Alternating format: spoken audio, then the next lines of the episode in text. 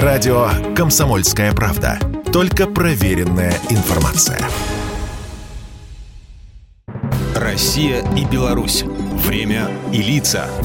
Здрасте, здесь Бунин. И сегодня я хочу рассказать об одном из значимых продуктовых символов Беларуси.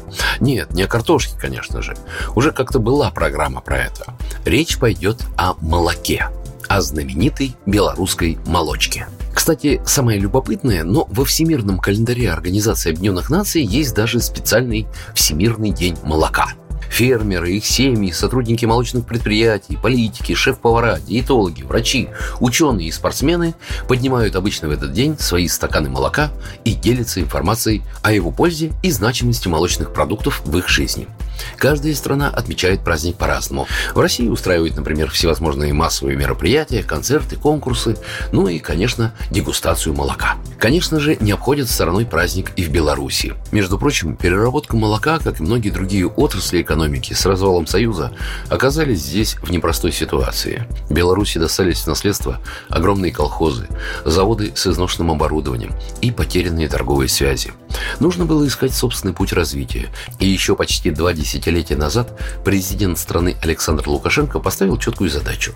Надо искать, за счет чего вы сократите себестоимость и выйдете на прибыль. Но крестьян душить мы не можем. Не будет в деревне коров, не будет у вас молока. Много воды, ох, простите, конечно же, молока утекло с того времени. Каждую минуту сегодня с конвейера белорусских заводов сходят тонны молочной продукции. Сметаны, йогурты, кефир, творог, сыр. В ассортименте полторы тысячи позиций, среди которых одного только сыра более 30 видов. Беларусь надежно удерживает позицию в тройке мировых экспортеров сливочного масла и в четверке по поставкам твердых сыров.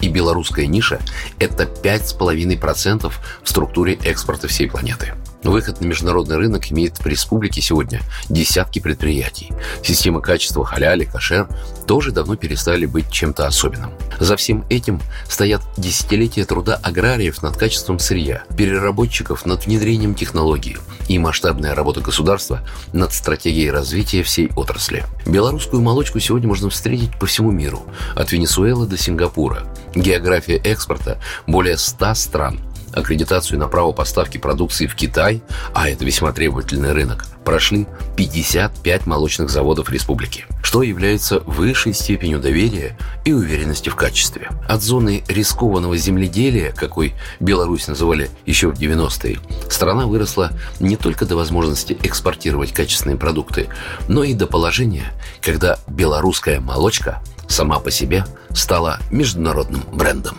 Программа произведена по заказу телерадиовещательной организации Союзного государства. Россия и Беларусь. Время и лица.